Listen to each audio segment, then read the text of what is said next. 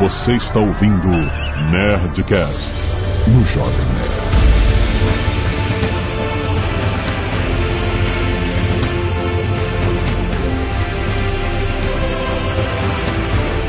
Landa, landa, landa, nerds! Aqui é Alexandre Antônio, Jovem Nerd Percival, melhor.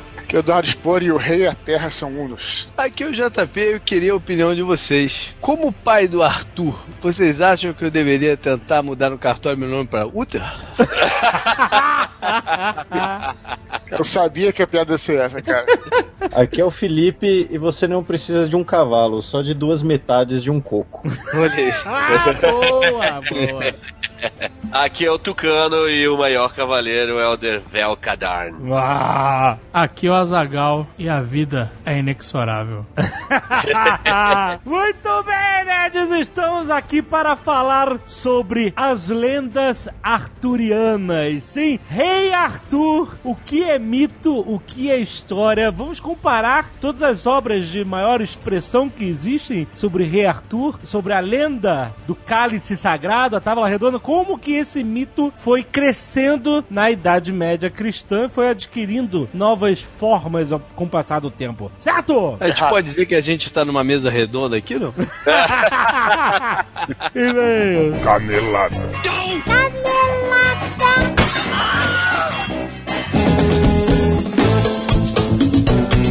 Muito bem, acabamos para mais uma semana de e-mails. É Caneladas Nerdcast? Vamos. Ah!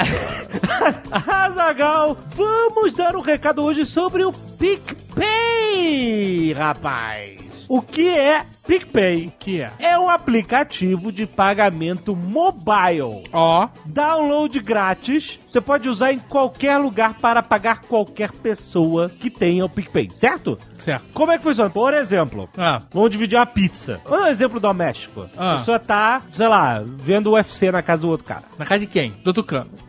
do Tucano. Aí, vocês pedem uma pizza. Aí, na hora de pagar, só um cara que paga, porque o cara não vai dividir cartão pra um, pra outro e tal. Aí só um amigo paga. Ah, E os outros amigos ficam... dono dentro- da casa que tem que pagar. Dono da casa paga, exatamente. Aí você fala assim, Tucano, eu vou te pagar aqui com celular. Neste exato momento, vamos, vamos dizer que você deva 20 reais ao Tucano. Porque a gente já teve um problema que o Tucano fica acu- acusando de calote. Fica cobrando, é, dizendo que a gente não pagou a pizza que a gente pediu lá. Aí a gente vai pagar essa pizza agora. Exato. Aí você vai, abre o PicPay, você seleciona ele como se fosse um amigo pra você mandar uma mensagem. Fala assim, e aí, Tucano, aí ó, dinheiro da pizza. E você manda os 20 reais pra ele na hora ali. Bluft. O que acontece? O Tucano vai receber lá na carteira virtual do PicPay dele, que ele pode decidir resgatar a qualquer momento por um depósito bancário. Ou seja, o que tá na carteira virtual ele pode usar pra pagar outra pessoa ou ele pode resgatar na conta bancária dele. E pra você que pagou, vai ser debitado o seu cartão de crédito que você vai ter lá no PicPay, certo? Qual é a taxa dessa transação? Ah, qual é a taxa? Quanto que o PicPay pega? Zero. Olha, não tem taxa. Você paga 20 reais, é isso mesmo, e ele recebe 20 reais, é isso mesmo. Não tem taxa nenhuma. Que magia Isso é que essa? é, é uma magia das startups. Fora essa facilidade de você pagar um amigo, qualquer coisa assim, comprar e vender coisas, você pode ser pago por frilas, por exemplo. Certo. O cara te paga o frila PicPay. pelo PicPay. Qual é a vantagem? O pagante pode parcelar em até 12 vezes um pagamento via o PicPay e quem recebe, recebe 100% na hora. Não é foda? Ó, É maneiro. Bom pros dois lados, entendeu? O cara pode parcelar um pagamento grande, você não precisa ficar esperando, você recebe na hora. Muito bom, baixa aí gratuitamente, testa com seu amigo, manda 5 reais pro teu amigo. Do Ele nada? manda- ele manda de volta. É, você não, vamos... O que que você quer? Eu tive uma ideia aqui. Que ideia? Eu tive uma ideia meio maligna aqui. Não, cara. O que que é? Ah, minha ideia era simples. Você, você falou, testa aí. Ah, Manda 5 reais. ah, Minha ideia não é nem mandar 5 reais, é mandar 1 real. ah, e aí? Vou criar a conta aqui, Nerdcast. Ah. E as pessoas mandem 1 real. vale essa É ideia? uma ideia! Fica no ar? É uma. Fica no ar! Vamos, quer- vamos ver se funciona? Se, se, qual que é esse teste aí? Quem sabe funciona. Vamos né? ver quant- quantas pessoas, né? Quantas pessoas? Quantas é? pessoas pagariam? Não fala. Pagaria por esse Nerdcast. Ah, pagaria, eu posso usar o PicPay pra pagar. Olha aí. Olha uma ideia. Oh, que excelente Tô ideia. pedindo pra pagar pro Nerdcast? Não estou. Estou sugerindo testar um aplicativo onde transfere dinheiro? Estou sugerindo o teste. É bom, bom teste. Não cara. sabe pra onde vai mandar esse dinheiro? Você tem uma opção. Estou cobrando? Não, estou facilitando. Ah, excelente ideia. Vai lá, baixa no picpay.com barra apps. Muito bom. Vai lá testar. Essa hoje é a última sexta-feira do mês, portanto, nós temos Nerdcast Empreendedor. Olha aí, dois Nerdcasts no mesmo dia. É. Cara, isso, isso é uma vitória que até hoje me, me surpreende. Parabéns, parabéns. e hoje no Nerdcast Empreendedor nós vamos falar com a Cris Correia Azagal, que ela é jornalista e autora de um livro que faz muito sucesso chamado Sonho Grande. Ó, esse livro é conhecido. Exatamente, que fala sobre o trio de ferro, os três grandes empresários brasileiros que são donos de meio mundo, são donos Das são cervejas todas. da. Ambev, Budweiser, donos do, do A, Budweiser é, a Budweiser é da Ambev, só saber. A- Eles compraram é, ok, todas as cervejas então. todas as cervejas do Brasil e algumas cervejas do mundo do são mundo deles. são deles. Burger King. Deles. Não é Burger King no Brasil. Não. É no mundo. Isso. O Burger King é de três brasileiros. Certo. Você tem noção disso? Cara, eles têm muitas empresas, os caras são muito sinistros. E ela escreveu um livro sobre a vida deles. Fora isso, ela também escreveu um livro sobre a Bílio Diniz, grande empresário do varejo brasileiro, Sim. dono do Pão de Açúcar e mil outros. Enfim, tem muita coisa sobre a visão do DNA do empreendedor. Ela falou sobre, com pessoas absurdamente Falou com sinistras. caras que são monstros. Exatamente. Entrevistou Warren Buffett, inclusive, um dos homens Que é mais um- ricos do mundo. Um dos. Acho que é o terceiro. Terceiro homem mais rico do mundo. Quem então, será o primeiro? É o primeiro já foi o Bill Gates, agora acho que, não sei, deve ser algum shake, cara. Algum cara que mora numa plataforma de petróleo né? do Oriente Médio. Tem gente que mora na plataforma de petróleo? Não, cara. ah, ok. Mas é só o Bruce Willis. Nossa, nossa, nossa. Mas então é isso. Não deixe de ouvir o episódio de hoje, tá muito maneiro. Bacana. E bacana. E não deixe de conhecer o meusucesso.com, que traz todo o conteúdo de insight de negócio para você começar a se inspirar para fazer o seu negócio, vendo e ouvindo as histórias de grandes empreendedores. Muito bom! E atenção, Léo, mude a música, porque está chegando. Dia dos namorados. O Dia dos Namorados. Nosso Nerdcast especial, que é uma rádio romântica. Se você nunca ouviu, procure aí os outros Nerdcasts. Nós fazemos isso há muitos anos, seis anos, eu acho. Já se você Nerdcast? nunca ouviu, se você nunca ouviu, essa é uma oportunidade pra você. Exatamente. O que a gente faz? Você nunca ouviu, nunca ouviu. Nunca ouviu o Nerdcast dos Então Namorados? você saiba que nós vamos te ajudar.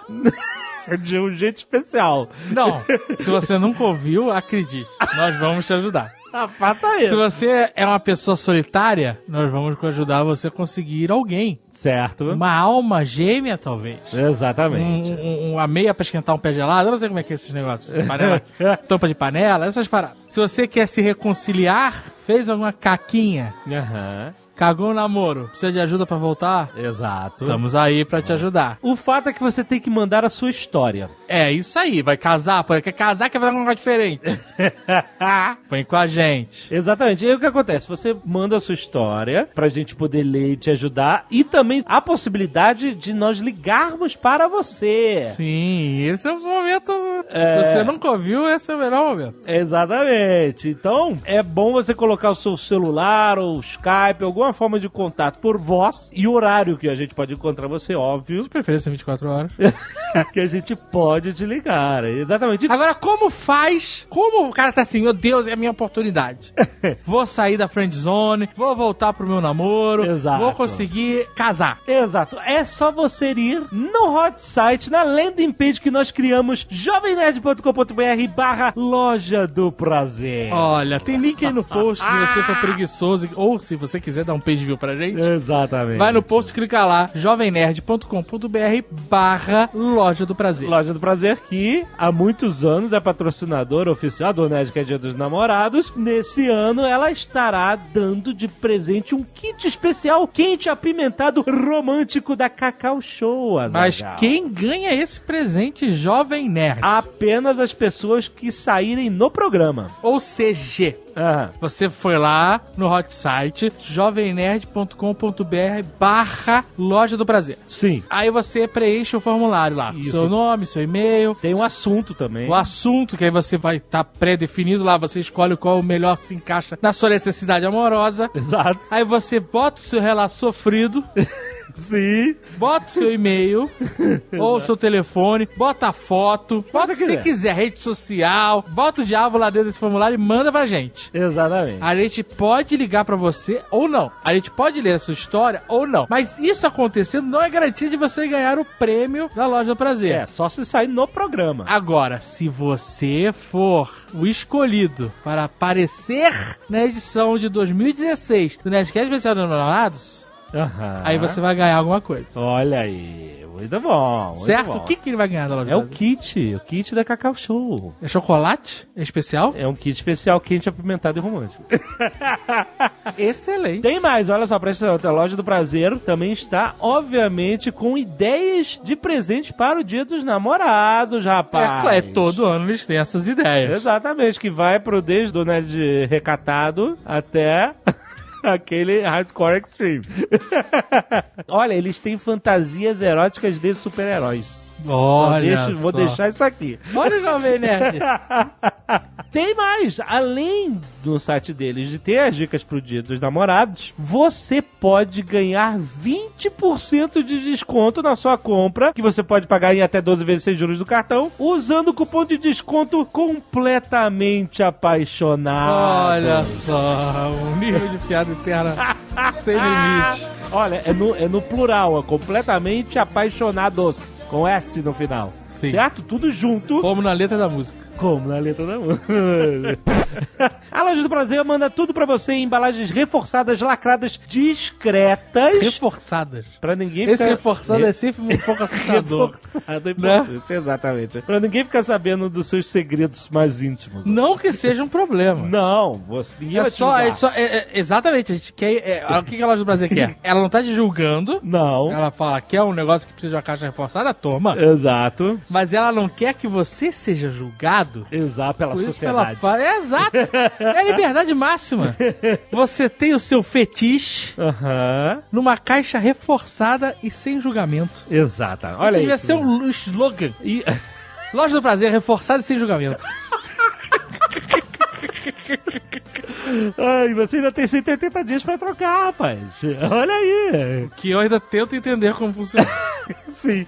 E olha só, atendimento super rápido pra quem é de São Paulo, também com a descrição de sempre. Eles entregam em até 4 horas. Tá naquela coisa. Aquela desespero. festinha. Começou a festinha. Pega aqui, pega ali, não sei mais quem, quem é quem. 4 horas. Precisa de alguma coisa. Alô, Loja do Prazer? Manda aqui, discretamente. Reforçado. Discreto e reforçado. Agora! Muito bom. Vai lá, jovemnerd.com.br barra loja do prazer, manda a sua história. E se você quiser ouvir os recados e e-mails do último Nerdcast, você pode pular diretamente para... 23 minutos e 16 cavaleiros da Távola Redonda. Muito bem, Zagal, eu quero agradecer aos nerds que doam sangue toda semana no Nerd Cacete de Agulha, a Mauri Matos, Jairo Acioli, Lucas Couto, Marcão Neto, Dani Neto, Rafaela Cardoso e Rafael Guardabelben. Que sobrenome irado. Guardabelben. Pouca gente dando sangue, hein? É, dá uma baixada, O que, normalmente. que tá com o carnaval? Que porra é essa? Não sei. É só, muito obrigado a quem doou. É, muito Pra obrigado. quem não doou, vamos doar. Vamos doar. Essa aqui é a parada. Também temos que agradecer a quem doa cabelo, Sim, certo? exato. Temos a Michele Murai Tá certo. e o Vitor Bergamin. Muito bom. Obrigado, nerds. Doem sempre mandem aqui para nós. Fábio de Oliveira e Souza, 18 anos, estudante de engenharia de telecomunicações, Niterói, Rio de Janeiro. Olá, nerds. Primeiramente, gostaria de parabenizá-los pelo excelente programa que eu já aguardava há algum tempo. Porém, senti falta de um monstro que vocês não citaram e que se tornaram extremamente populares: os zumbis. Ó, Zumbis é toda uma categoria, né? Que no começo eram monstros sobrenaturais que precisavam ser revividos com magia em locais sagrados e com o tempo foram se tornando monstros da ciência, onde geralmente um vírus gera infecção, transforma as pessoas nesses mortos-vivos que possuem uma horda de fãs. Não só nos filmes, mas como em videogames, vídeo Resident Evil, The Last of Us. Diga-se de passagem, o The Last of Us é um fungo que causa a infecção. Esse fungo existe, né? Ele, o famoso fungo das formigas zumbis, o Cordyceps. É isso, é isso. Quis fazer uma homenagem aos zumbis que não foram citados como monstros do cinema, mas de fato o são. tá certo. João Gravata. Como é que é o sobrenome dele mesmo? João Gravata, Esse é que é o apelido. guarda na gaveta. Nossa. Caraca, nem sei. Primeiro, quem guarda gravata na gaveta? Ué, não Gravata. guarda gravata na gaveta? Não, no porta-gravata. Ah, caraca, eu não tenho tantas gravatas assim. 37 anos, redator, Campinas, São Paulo, tendo Ah. que aturar as piadinhas do mundo e a do Jovem Nerd. Olá, nerds! Parabéns pelo ótimo Nerdcast 517 sobre monstros. Alguns detalhes que acho interessantes para acrescentar. O Kraken, na forma de um cefalópode, ou seja, criatura semelhante a um polvo ou lula, é um monstro da mitologia nórdica. Um povo muito ligado às navegações. Os nórdicos Sim. mitológicos. Não, porra. A criatura que chamam de Kraken nos filmes épicos gregos é denominada, como vocês mesmos dizem, a moda caralha. pois em nenhum momento da mitologia grega o monstro marinho é nomeado. Caraca, esses filmes, que mistureba. Já sobre a mosca da cabeça branca, o filme tem esse nome, pois diferente da refilmagem com Jeff Goldblum, mostra uma experiência onde o homem e uma mosca trocam de partes de corpos ao entrarem no teleportador. Assim temos um homem com a cabeça e uma pata de mosca e uma mosca com uma cabeça grisalha e um braço humano. Que beleza.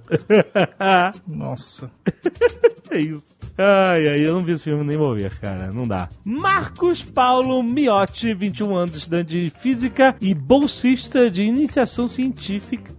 Olha aí, São Carlos, São Paulo. Me diverti muito com o Nerdcast sobre monstros do cinema, já que os filmes desse gênero fazem parte da minha infância. No entanto, devo salientar uma pequena correção à fala do Azagal sobre o filme Orca, a Baleia Assassina. Ah, Apenas uma correção, não uma canelada. ok. Pois jamais terei a intenção de contrariar o senhor Dancino. Ele tá Tá, ficou claro já, cara. Azaghal comentou que, ao pescarem a orca fêmea, o animal pariu prematuramente o filhote e o pescador pegou uma mangueira para empurrar o feto pro mar com jato d'água. Entretanto, a verdade é um pouco mais dramática. Os pescadores queriam capturar a orca macho, mas por engano capturaram a fêmea. Ao tentar se desvencilhar do arpão, passa rente às hélices do navio. Assim, um corte foi feito no ventre da orca, pelo qual o feto cai após a orca ser levantada sobre o convés do navio. Meu Deus, que filme terrível. Esse filme é terrível, é terrível, cara. Caralho!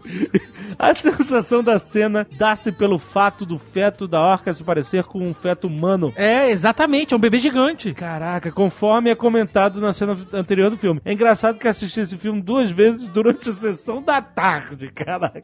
Isso Esse filme, ele é terrível. Ele é terrível. Deus, cara, meu Deus. Alexandre Dalgalo, 29 anos, ilustrador Campinas, São Paulo. Primeira vez que escrevo. Olha só. Primeira vez que escrevo. Pois sou um ouvinte novo. Faz menos de um ano que comecei a escutar diariamente o Nerdcast em ordem numérica desde o programa 1. Ó, merece, merece. O cara tá fazendo um esforço. aí. gente que escuta desde o programa 1. Não, eu sei que tem, mas é um puta esforço. É hoje em dia ouvir o programa 1, realmente. Não façam isso, gente. A gente tinha que tirar do ar. Não, mas é Tinha, história. tinha. Foda-se, É, arquivo é, histórico. Arquivo. Foda-se. A história ela, ela é escrita pelos campeões. A gente tem que manipular essa merda enquanto a gente tá vencendo essa luta aí. A Vai lá. gente podia regravar o programa 1. Ah, que Deixar ele gravar. melhor. A gente podia regravar os, sei lá, os 200 primeiros programas. Porra, cara. Atualmente, eu parei no Nerdcast 319. Mas como no site oficial o último Nerdcast era sobre monstros, resolvi dar um salto no tempo e me atualizar sobre o que vocês Ó. do presente andam falando. Ele tá lá no passado ainda. Maneiro. Encontrei uma leve canelada em relação ao filme Evil Dead 2. Oh. O filme é e não é uma refilmagem. Aham. O que confunde as pessoas é que o cenário continua sendo a cabana e ainda temos personagens que tentam lutar contra a força invisível. Mas Evil Dead 2 é uma continuação direta, pois Ash não conseguiu escapar das forças malignas mesmo após a morte de todos os seus amigos e namorada. Como não tem mais ninguém vivo na cabana, é a vez de Ash ser possuído pelo mal, que graças à luz do sol consegue voltar ao normal. Mas a partir desse ponto, o herói precisa lutar sozinho contra ele mesmo e uma série de alucinações dentro da cabana para evitar a possessão completa. Caraca. É desse filme, inclusive, a cena galhofa onde a mão direita de Ash tenta matar. É, É, é. genial isso. É, muito bom. Ao mesmo tempo, a filha do arqueólogo que encontrou o Necronômico organiza uma expedição de busca para recuperar o livro de seu pai, junto com mais dois ou três paspalhos que obviamente serão possuídos. Aham. Então, sim, o filme é uma refilmagem, pois tem muitos elementos parecidos com o primeiro filme, mas cronologicamente é uma sequência, pois introduz personagens novos e transforma o protagonista no herói badass que enfrenta a Army of Darkness em Evil Dead 3. E aí é uma galhofa completa. Total. Aproveito para deixar a dica de filme de monstro, O Hospedeiro, The Host, filme sul-coreano de terror, drama e comédia de 2006. É, eu vi uns pedaços, acho que deu uns monstros marinos sinistros. Dei uma chance para esse filme. Eu esperava mais um filme galhofa oriental de monstro gigante, mas me surpreendeu positivamente pelo enredo e drama entre os personagens. Newton Klein, na 24 anos, mestre de comunicação, Curitiba, Paraná. Será um mestre na comunicação? Ele fala um bem? mestrado. Vamos ver agora no e-mail. Um cara simpático. Olá a todos, excelente programa. O terror é de longe meu gênero favorito. E tão interessante quanto falar de monstros é saber o porquê das categorias dos filmes. Não é coincidência que em certas épocas tivemos estreias com a mesma temática, já que elas representam uma forma de expressão do medo e da sociedade, especialmente a norte-americana, já que são de Hollywood, e uma crítica social ao mesmo tempo. Na década de 50, existem tantos filmes de insetos gigantes e monstros radioativos para representar a tensão pós-bomba atômica e o medo de uma guerra nuclear. Não que os cineastas achassem que as explosões criariam Godzillas, tarântulas imensas, mas a ideia era expor os perigos da radiação e o pânico coletivo. Não o perigo, da- é é uma, um exercício de imaginação com o tema, né? No fim da década de 60 e durante a década de 70, a discussão é que o ser humano em si é a grande ameaça. Juntando elementos da contracultura, críticas ao consumismo e críticas à guerra do Vietnã, aí temos o boom de filmes de zumbi, como Despertar dos Mortos, que é o Dawn of the Dead original, do George Romero, e de serial killers que são, entre aspas, humanos normais, como o Massacre da Serra Elétrica. Claro que isso não é uma regra, ainda mais hoje com uma indústria plural e até pouco criativa, cheia de remakes, mas é interessante notar como o cinema de terror tem essa complexidade. Ah, e não consegui pensar em nenhuma explicação para os monstros albinos, que é uma tendência forte como a gente descobriu. que monstro albino que tá faltando, hein, no cinema? Tem albino agora até no Fantástico. Tem? Que você vai falar daqui. O albino jogador. palpiteiros? É, os jogadores. Não são palpiteiros, são os jogadores. Ficam julgando as pessoas. Cara, que- como que o papo foi de monstro pra palpiteiros do Fantástico?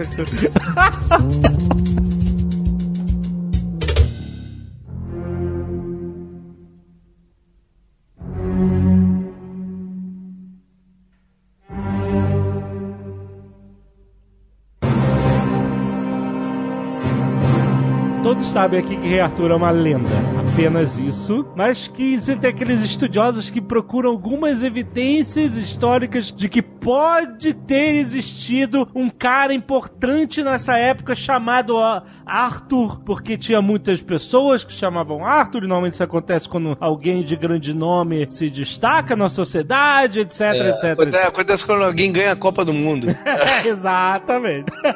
Mas eu não sei, pelo que eu li, não existe nada muito além disso. E o resto a gente sabe que é um mito, uma lenda que foi se moldando cada vez que ela era recontada ia, ia mudando alguma coisa e novas histórias iam sendo inclusas nessa lenda. É, toda lenda tem um fundo de verdade, né? É o que dizem, né? Não diz o ditado isso, né? O ditado diz isso? É, o ditado diz isso. Toda lenda tem um fundo de verdade. Tem o ditado que diz isso. É verdade.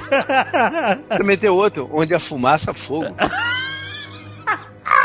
Exatamente. É, provavelmente o que aconteceu não foi. Talvez tenha existido livro, talvez não tenha, mas o fato é que algumas coisas aconteceram naquela região e que elas foram contadas pelas lendas, pelos mitos, sempre personalizando as situações e as figuras. A gente até falou aqui no próprio Nerdcast aquele antigo de George Orwell, quando a gente fala que é mais fácil personalizar uma figura, uma situação, a figura do grande irmão, era partida, era personalidade do grande irmão. Então, pra você contar uma história, pra você criar uma mitologia, né, pra você contar isso, é mais fácil se você personalizar isso, transformar em figuras, um rei, uma rainha, um grande cavaleiro, coisa do tipo. É muito mais fácil do que você chegar e contar a história, e muito mais interessante do que você chegar e contar a história de um povo que veio do, do norte, os saxões invadiram, não sei o que e tal. Tem até uma, um relato interessante, se eu não me engano, é do navegador inglês William Adams, que ele chegou no. Foi um dos primeiros caras a chegarem no Japão em 1600, e tem relatos quando ele foi contar a história, né? Ele foi levado diante do senhor feudal lá do Japão e tal, e o senhor feudal pediu para que ele contasse, me conta a história do seu país. Então, em vez dele começar dessa forma, ah não, tem um povo do norte e tal, ele diz que os relatos começam assim: era uma vez um rei e sua espada mágica Excalibur. E isso é verdade, assim, isso foi o que ele falou. E olha como é que a, história ganha uma outra força, né? Muito mais interessante. Exato. Você já, opa, que, que história é essa? É, que história é essa de um rei, uma espada mágica? Peraí, vamos ouvir essa história. Exato. Não quero saber dos saxões, nem das espadas grandes que eles usavam, que era mais fácil de perfurar, não. É outro tipo de abordagem, né? Então provavelmente a coisa meio que foi surgindo daí também. É porque antes de ir pro Japão, ele navegou por Avalon. Aí Provável. É, o Avalon ficaria entre essa parte é, na Canal da Mancha, entre a, a Grã-Bretanha, que a gente conhece a Inglaterra, e a França. E, e aquela região é a região da Bretanha, que chama em francês de Bretagne, sei lá, uma coisa assim, que é a Bretanha francesa. Isso acredite você, aquela região da França, as lendas arturianas são até mais fortes, mais presentes do que na própria Grã-Bretanha. Inclusive lá, toda vez que eu tive na França, eu tive vontade, não, não fui, de conhecer, tem uns bosques onde o nego fala que tem as lendas, o Merlin ficava lá, tem os menires, aquilo bem estilo Asterix e tudo mais, então essas lendas são muito fortes, não só na Inglaterra, como na própria França também. Na verdade, existe até uma, uma comuna francesa chamada Avalon, né? Mas não é uma ilha, não fica no Canal da Mancha, fica mais pro meio da França. E nem é um lugar etéreo onde as pessoas vão para nunca mais morrer, né? aí é por tua conta. Nunca se sabe.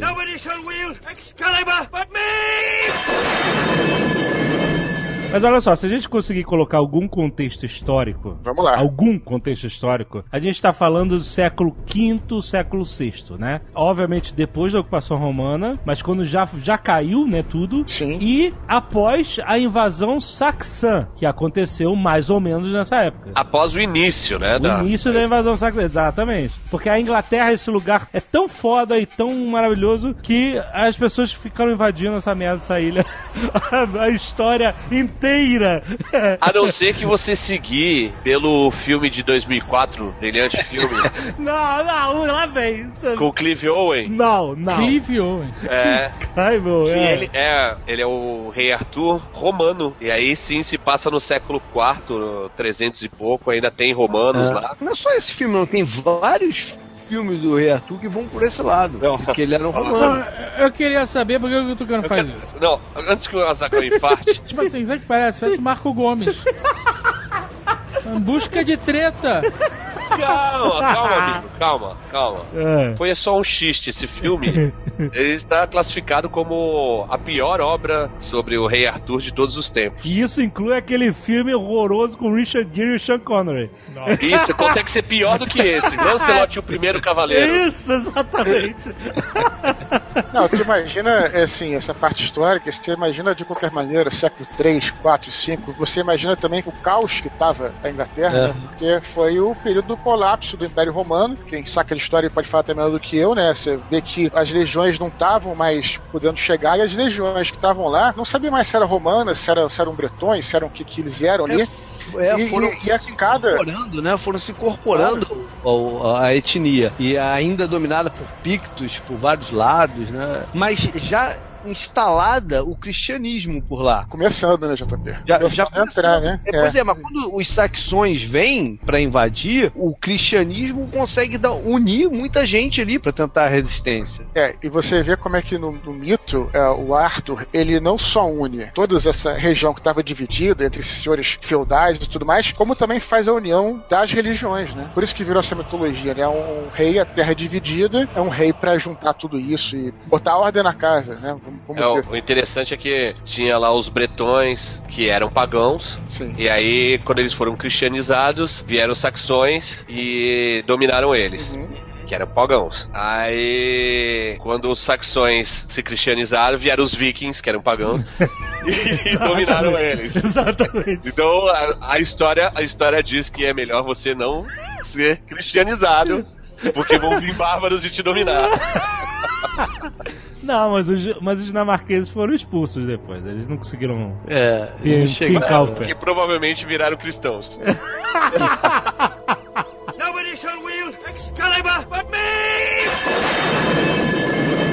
O fato é que a gente tá falando de uma figura, de um líder, que eu já li como um senhor da guerra, um warlord, né? Que muitas vezes não, foi rei, mas ele foi, era um senhor da guerra, que justamente era um- uma figura de resistência contra a invasão saxã. E isso é o cerne da história desenvolvida pelo Bernard Cornwell na trilogia Crônicas de Arthur, que aliás, e pra mim é a melhor obra que já se escreveu sobre Arthur, que é justamente... Caraca, posso levantar pra bater pau aqui? Por quê? Pode. Porque é, caraca, é muito bom, velho. que é justamente essa brincadeira dele trazer um viés histórico pra uma lenda que todo mundo conhece e apresentar um personagem que não está na história nem na lenda, que é o protagonista, mas que vai testemunhar Dervel Kadarn, como o Tucano falou aí, vai testemunhar toda a história que seria a verdadeira, entre aspas, história do Rei Arthur. Pra mim já é a verdadeira. É, pra mim também. Não, olha só, é, não é que aquilo, né, que, que aqueles personagens sejam verdadeiros, mas assim, o contexto é verdadeiro. Isso, o contexto é verdadeiro, histórico é verdadeiro. Porque é, quando você pega o mito, é uma coisa interessante, porque o primeiro livro que foi escrito sobre o rei Arthur é de um clérigo galês, foi em 1150, por aí, já na baixa Idade Média. Então, a galera lá já via, né, você tem essa imagem do, do rei Arthur com aquelas armaduras completas, uma coisa que era muito mais posterior, né? Então, essa é a visão do mito. Mil cento e pouco, os normandos já tinham dominado ah, Claro, claro, exatamente. a Inglaterra. Você vê que já é outro povo que tá lá na parada, né? Isso. E, aí, e aí você pensa o seguinte: o Arthur resistiu aos saxões. Os normandos conquistaram o. o Os saxões. os saxões. Então foi uma mitologia criada pra até pra dar uma abaixada na moral dos saxões ainda. Sim, Os é. saxões que estavam lá, faziam parte da sociedade ali, dentro da Inglaterra, e poderiam ser algum foco de resistência ao novo poder, né? Que eram os normandos. É, só pra botar em contexto, a invasão dos normandos foi a última A grande última invasão, a última conquista externa da ilha da Grã-Bretanha. E Uhum. aí, depois disso, eles estabeleceram, mudaram, obviamente, todo o sistema de governo lá, se estabeleceram, e aí o resto é história, né? É. Essa foi a última grande invasão, o último povo que conquistou né, a Grã-Bretanha. Foram os normandos. E aí, justamente, os saxões eram os caras que no início da lenda arturiana estavam chegando, invadindo, e aí a lenda vem surgir depois que eles foram expulsos por outra galera. Essa questão que o Eduardo colocou, das lendas na Baixa Idade Média sobre a Alta Idade Média, tem uma coisa que é daqueles enigmas históricos que não sei se a gente um dia vai ter a resposta sem máquina do tempo, né? Mas, por exemplo, no início do programa o JP brincou que a gente estava numa mesa redonda. A gente interpreta,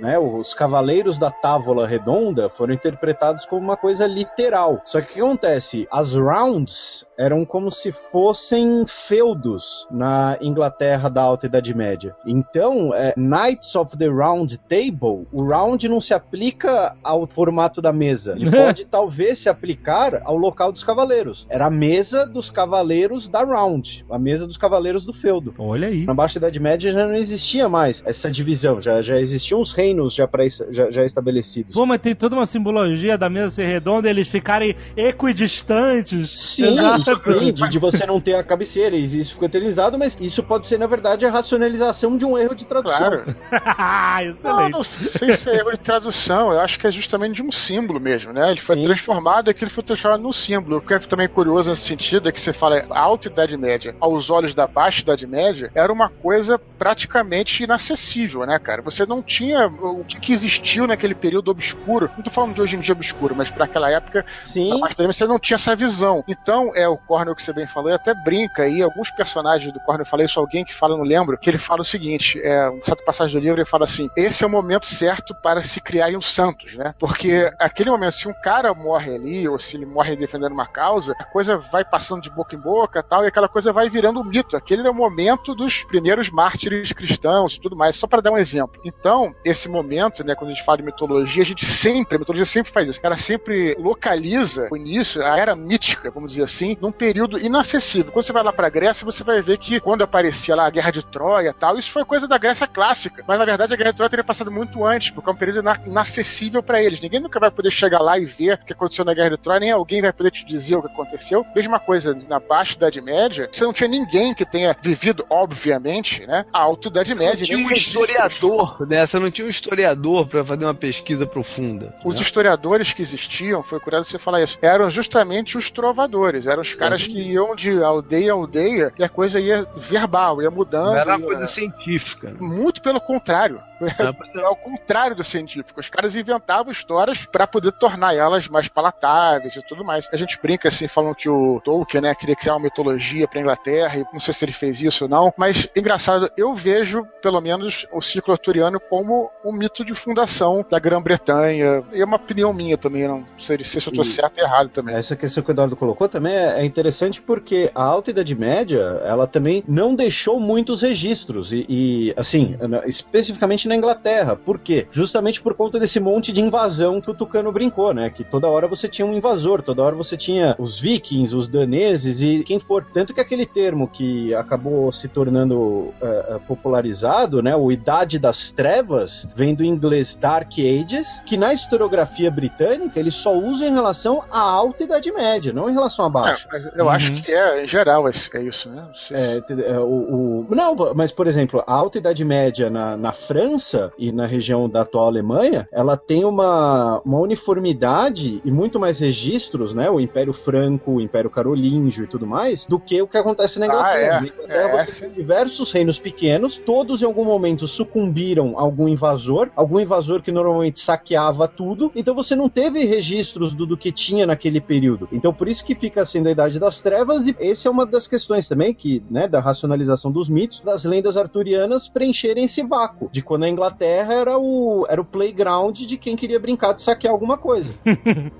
É, só uma parada que agora me lembrei que tem nada a ver com o que você está falando, mas tem que durante o período na, é, na- nazismo, né, o nazismo tentou fazer uma coisa parecida, mas de forma artificial, né? Criar uma mitologia para a Alemanha e também voltando alta, até um pouco abaixo da Idade Média. Então Hitler fazia isso, ele fa- essa coisa que a gente procura por artefatos e tudo mais, era uma forma maluca dos caras, a gente tem até um nerdcast sobre isso, o ocultismo nazista, de encontrar alguma coisa física, sei lá, uma, uma espada, ou então as origens da suposta raça ariana, como eles falavam, para que você é, concretize, né, para você ter essa mitologia Pra justificar, e- e lá né? no- Pra justificar, claro, é claro, que não, que não existia, né, sem dúvida. Ah, é, exato. Queriam criar factoides pra justificar a loucura dele. No caso do Arthur, eu não sei se a história foi encomendada com esse espírito. Não, acho que não, não foi, É? não foi. É diferente, o que eu tô falando Eu acho é que uma coisa coisa mais orgânica. Eu tô- É, exatamente. O Dudu, falou, o Dudu até falou que no, no nazismo foi de uma forma artificial. Artificial, Não, exatamente. mas essa também foi, cara. Essa também foi. Ela provavelmente foi encomendada pelos normandos pra dar uma baixada de bola nos saxões, cara. Eu acho que não, porque é, apesar de o primeiro conto, o primeiro livro for da, da- de mil cento e pouco, a lenda já existia oralmente. Sim, claro. Então, os caras se foi- aproveitaram e contrataram alguém pra dar uma formalizada na lenda, pô. É, eu acho que formalizaria, de repente, uma ou outra história. Mas eu não sei se teria esse poder de formalizar uma lenda inteira, até porque tem mil versões da lenda do Porque é muita,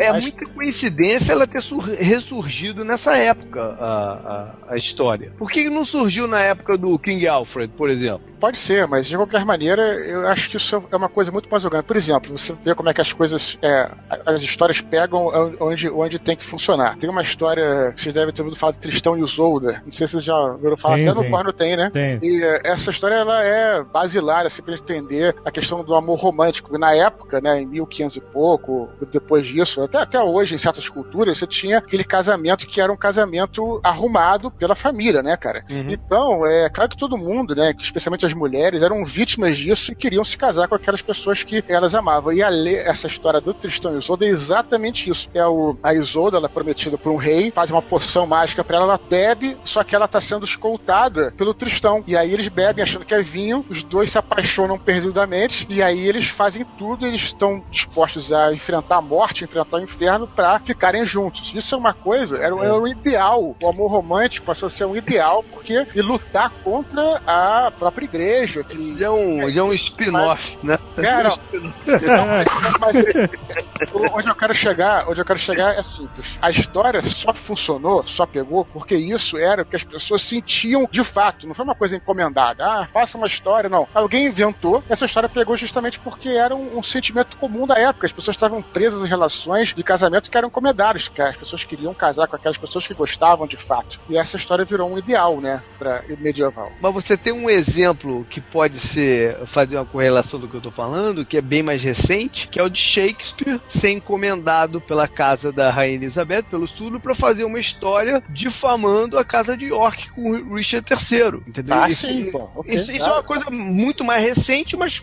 que é parecida do que eu tô tentando imaginar que pode ter acontecido com a história do Arthur, entendeu? Não, eu acho que pode, eu concordo que pode ter acontecido, só não acho que aconteceu com todas as lendas, né? Eu acho que aconteceu com uma outra história, sem dúvida. É, porque a- as lendas arturianas elas têm um, um elemento que não era tão presente no Shakespeare e não era nem um pouco presente com os nazistas, que era a tradição oral, que já existia. As lendas arturianas vão ser colocadas no papel, mas elas já existiam oralmente. Não é necessariamente um, um autor, né? No caso do Shakespeare, que sentou lá e falou: ah, não, vou. É, vou não, não. de- É, eu só, eu, só tô, eu, só tô, eu só tô tentando pensar quem pode ter patrocinado a massificação dela. Entendeu? Sim, não, sim.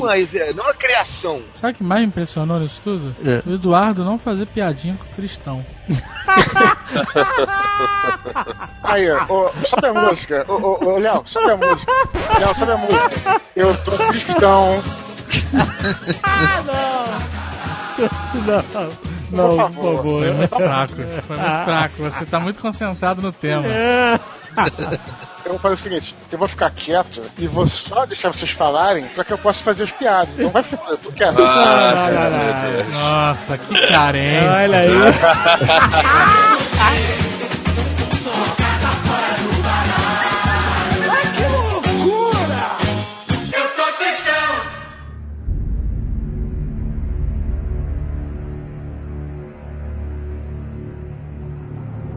A lenda, assim, não, não tem uma versão certa de lenda, né? A lenda é contada de mil formas diferentes e vai ganhando corpo com o passar do tempo. Mas a lenda que a gente mais conhece envolve a tal espada mágica Excalibur, Sim. que dá nome a um filme que eu amava na minha adolescência. Eu não me atrevo a ver de novo hoje, mas eu Dói- amava. Esse, filme, esse filme dói até a vista de tanto brilho que tem, É né? muito brilho aquelas pupilhas, Meu né, cara? Deus do céu.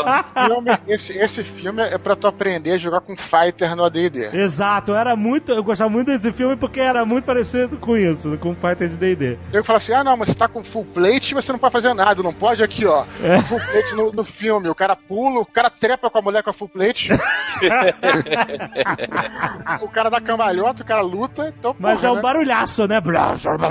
Que é foda. Esse filme ele é baseado no, num livro, é A Morte do Arthur, que é escrito por um cara chamado Thomas Mallory, que foi escrito em 1485. E esse foi o, dizem que foi o, o livro final, o, o definitivo, onde ele, eu até já li assim, tem bastante tempo, onde ele pega todas essas histórias e unifica, tá? E junta. Aham.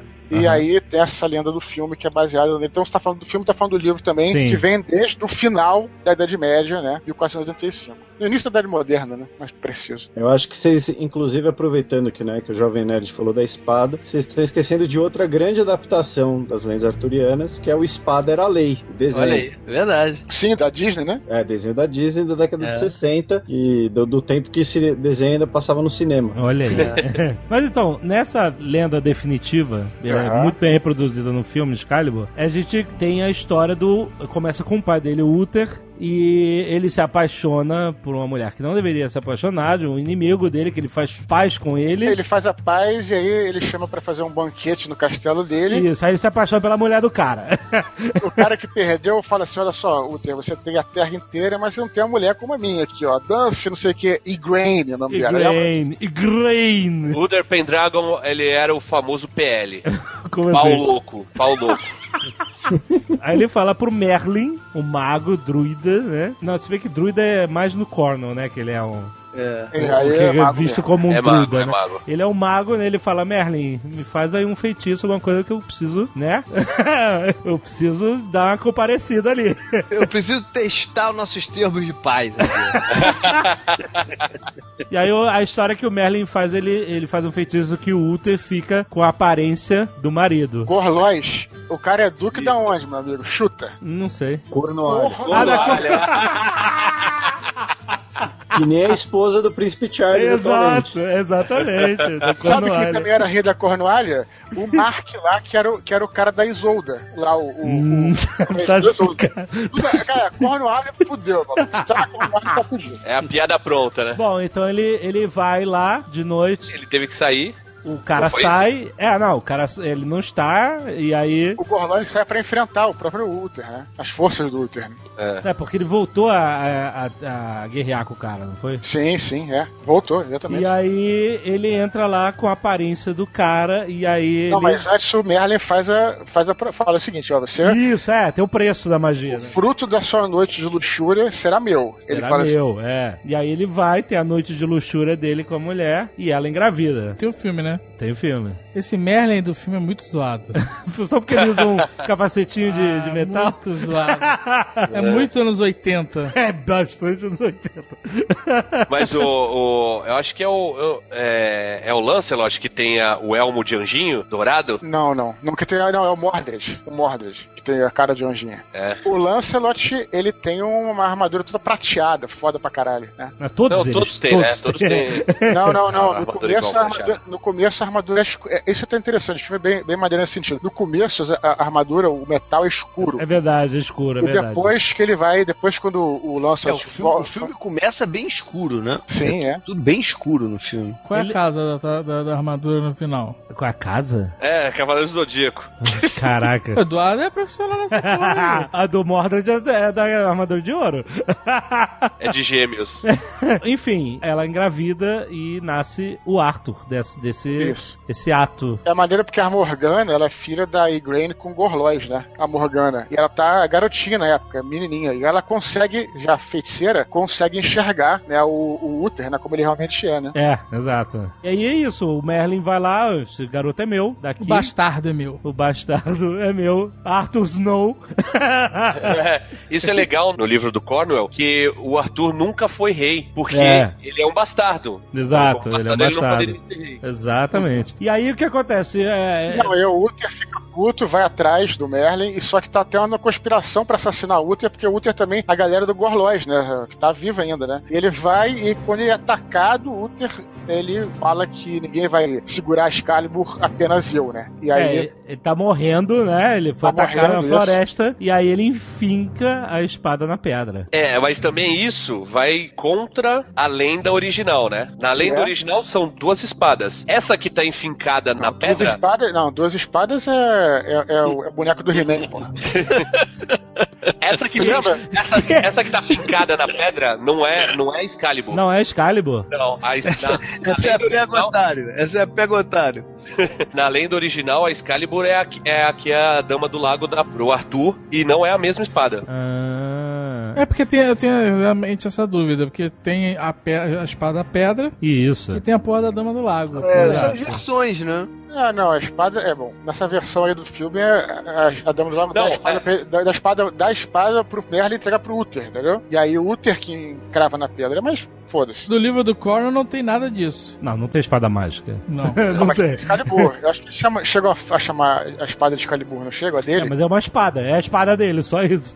É, porque no do Cornell, eu acho que ele, ele cria uma mística em torno da espada, né? Ele, ele, ele, ele faz a espada ser famosa pra mexer com a disso. mente das pessoas. O né? Cornell é foda porque ele faz isso com outros elementos, né? É. Ele faz isso com, com a espada do Dervel, com um negócio de osso de, de porco. É, tinha os ossos, né? verdade. Lembra? Tinha ele- magia na espada. é. Então, é, nos livros do Cornwell não existe a magia, né? Calma, calma, Ou calma, não, É calma. não, é dúbio, não, é dúbio. Ela não fica, ela não fica explícita, ela é, ela é É dúbia. que vocês não deixam molhar o bico, né?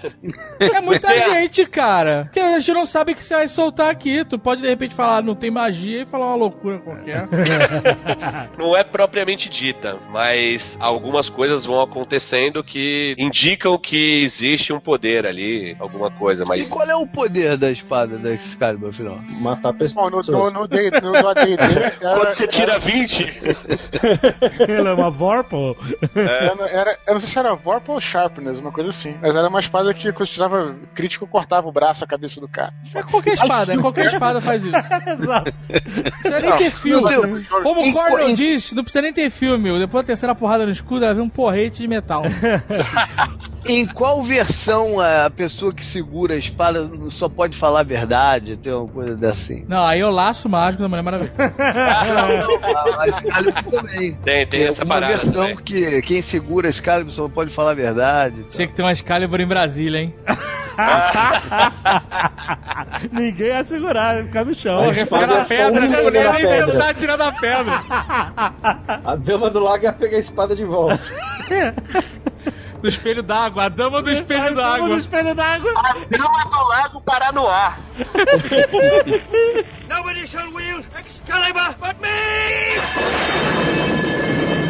O Merlin entrega o Arthur pra ser criado por uma família. Não, né? mas ele faz, antes, de novo, vamos voltar pra D&D aqui, meus amigos.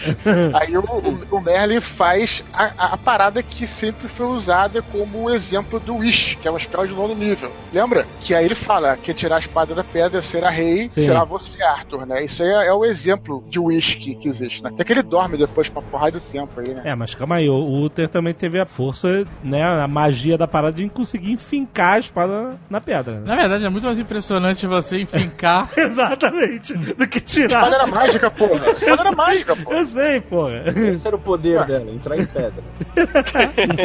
Bom, e aí a espada fica famosa, todo mundo tenta tirar a espada, todos os nobres, todos os cavaleiros e etc. tentam e ninguém consegue. E o Arthur tá crescendo, sendo criado por uma família. Eu acho que no, no filme ele era um escudeiro, né? De uma família. O Sir Hector. Exatamente, Sir Hector. E aí um dia ele tá vendo lá essa comoção em volta da espada, ninguém consegue, e aí ele vai lá e tchum, tira a espada. É maneiro no filme, isso tá no filme, né? É maneiro que o pai dele, é o pai dele que fala: Tá maluco, garoto? Bota essa espada de volta, entendeu? que, que tinha que ser um nobre, tinha que ser um cavaleiro. Isso não foi no Monty Python, não, cara? Não, não foi, não. No, no filme tem isso, é maneiro. Só que aí todo mundo reconhece que é ele, só ele. Ele, ele consegue eh, tirar a espada e ele vai ser o rei, que é uma história maluca medieval, mas tudo bem. É um princípiozinho de guerra civil, né? Bom, enfim, é isso, ele virou rei. Ele tem a espada, Excalibur, e aí dependendo da, da lenda não é Excalibur, né? Exatamente. Também tem que frisar que tinha uns, uns 18 reis, né? Mó silêncio, caralho. Eu não sei. Sim, a Inglaterra tinha vários reis, de verdade. Tinha, É, Ah, era um Durante rei. um bom tempo tinha vários reis. Não, mas não tava unificada a parada, não. Tinha Cada um rei de uma parada. Por isso que tinham vários reis. né? Ah, então, É. mas, na lenda tem unificado, assim, não sei se região exatamente, mas pelo menos a lenda fala isso. Uma coisa interessante da lenda é do Lancelot também, né? Que a gente não pode deixar de falar, né? Que foi o campeão dele, o cara mais, mais foda de todos. Mas. Em todos os sentidos. Isso é a única coisa que em todas as obras. É a mesma, né, cara? É, O mau ele- colega, o mau colega é uma instituição. É, o mau colega dando picote na mulher do Arthur. Mas sabe o que, é. Mas, O mas- cara tinha cara do Richard Gere, pô. Você... É. cara era Mas, mas sabe o que, que é o, o lance? O Lancelot foi criado. Olha aí, Não, quase veio, hein? Quase Olha veio só. alguma coisa, ele tá Olha esquentando. só. Escuta, calma, calma. Foi criado, vocês vão entender agora, por autores franceses, justamente. Isso. E tem muita gente que acha que a gente é pra sacanear a Inglaterra, né? Aí eu já Com concordo certeza, você, é. entendeu? Tem até uma, uma versão que diz que Lancelot não é um, o nome inteiro, é o L apóstrofe Ancelot. É o Aham. servo, alguma coisa assim. Aí o- os, os autores franceses criaram o Lancelot pra sacanear o Arthur, e aí vem o, o Cornwell, no livro dele, faz o contrário. Ele fala, pô, tem esse cara aqui que é francês, então eu vou sacanear ele. E nos livros do Cornwell, o Lancelot é um, é um, é um babaca, né? É, É. um cara que é um covarde e tudo mais. Bem coisa do, do Cornwell que é inglês, né? Então, É foda. Ele é muito, muito filha da puta no, no livro do Mas Conan. depende também, da- também depende. No, no, no Brumas de Avalon rola o lance do Lancelot com a Guinevere, mas o, o Arthur tá meio cagando e andando, tá ligado? É, ele não queria saber dela. Ele curte mais fazer umas bizarrices com a irmã. Olha aí. É verdade, mete uma cabeça de viado na cabeça, sai andando pelado pela selva. é Gamo Rei, uma parada assim, né? É, o Gamo Rei, que- Ah, mas, mas assim, é, no Gamo Rei, ele, teoricamente, ele estaria tomado por uma poção mágica feita com uma raiz afrodisíaca que se chama Mandrake, que Opa! inclusive é a origem do, do mágico, né? Vem dessa raiz que seria mágica e tudo mais, que tem até uma música de uma banda de, de metal alemã chamada Ed Guy sobre é, essa raiz. É que na, A- mito- na mitologia alemã tem muito dessa raiz. É, a, a parada do Gamo Rei, ele estaria intoxicado pelo Mandrake, não é, não é consciente que ele tá fazendo bizarrice com a irmã. Qual, qual é, qual é o Pra nome da mim, banda? pra mim é só qual- desculpa. Qual é o nome da banda, Felipe? Perdão? Ed Guy, É heavy metal? é. É heavy metal de raiz, não? Caralho. Tá tentando, tá tentando. Nossa, que pariu. Quase saiu alguma coisa boa ali no lance Lancelot. Quase. Mas essa aqui deu uma rateada. Valeu, pessoal, a gravação foi boa.